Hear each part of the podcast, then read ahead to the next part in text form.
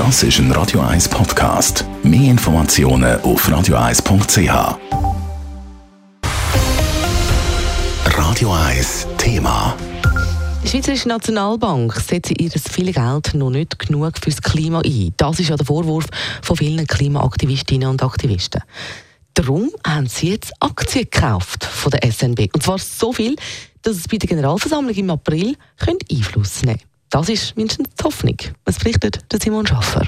Also ich persönlich habe nicht gewusst, dass das so einfach geht, aber die Klimaaktivistin Carola Eisenring ist jetzt Aktionärin von der Schweizerischen Nationalbank. Die kann man einfach kaufen, da kann man sich bei der Bank melden und die kann man kaufen.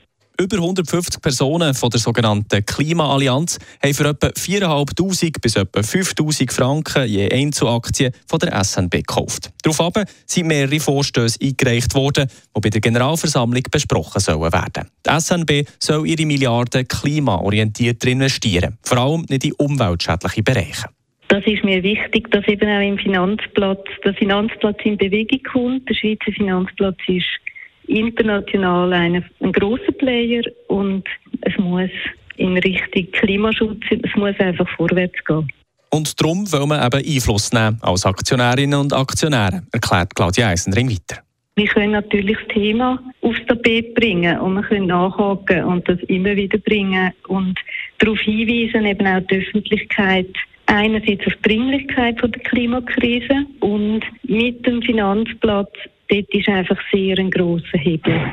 Weitere Vorstöße verlangen, dass der Schweizer Finanzplatz stärker soll reguliert und auf kommende Klimaprobleme vorbereitet werden. Es geht um Absicherung. Außerdem soll die SNB einen Ethikrat einsetzen, der Anlageentscheidungen überprüft. Die SNB müsse als gutes Beispiel vorangehen, so die Aktivistin und Neuanlegerin. Wenn ich bei Aktionen bin, bei Umweltaktionen auf der Straße, sagen mir die Leute oft, ja, aber wir als kleine Schweizer, wir können ja gar nicht ausrichten, aber Chinesen, Chinesen, die machen was wollen. Und mit dem Finanz, über den Finanzplatz kann man halt Einfluss nehmen und steuern, wie investiert wird. Ob die Forderungen und Vorstöße tatsächlich an der Generalversammlung am 28. April von der SNB traktandiert werden, ist noch unklar und auch nicht, was damit passiert. Am meisten sagen haben da nämlich der Bund und die Kantone als Haupteigentümer. Simon Schaffer, Radio 1. Radio 1 Thema. Jederzeit zum Nachlesen als Podcast auf radio1.ch. Smarte Idee. Neue Weg gehen, wenn man mit dem alten Werden nicht durchkommt. Radio 1 ist Ihre News-Sender. Wenn Sie wichtige Informationen oder Hinweise haben, rufen Sie uns an auf 044 208 1111 oder schreiben Sie uns auf redaktion.radio1.ch.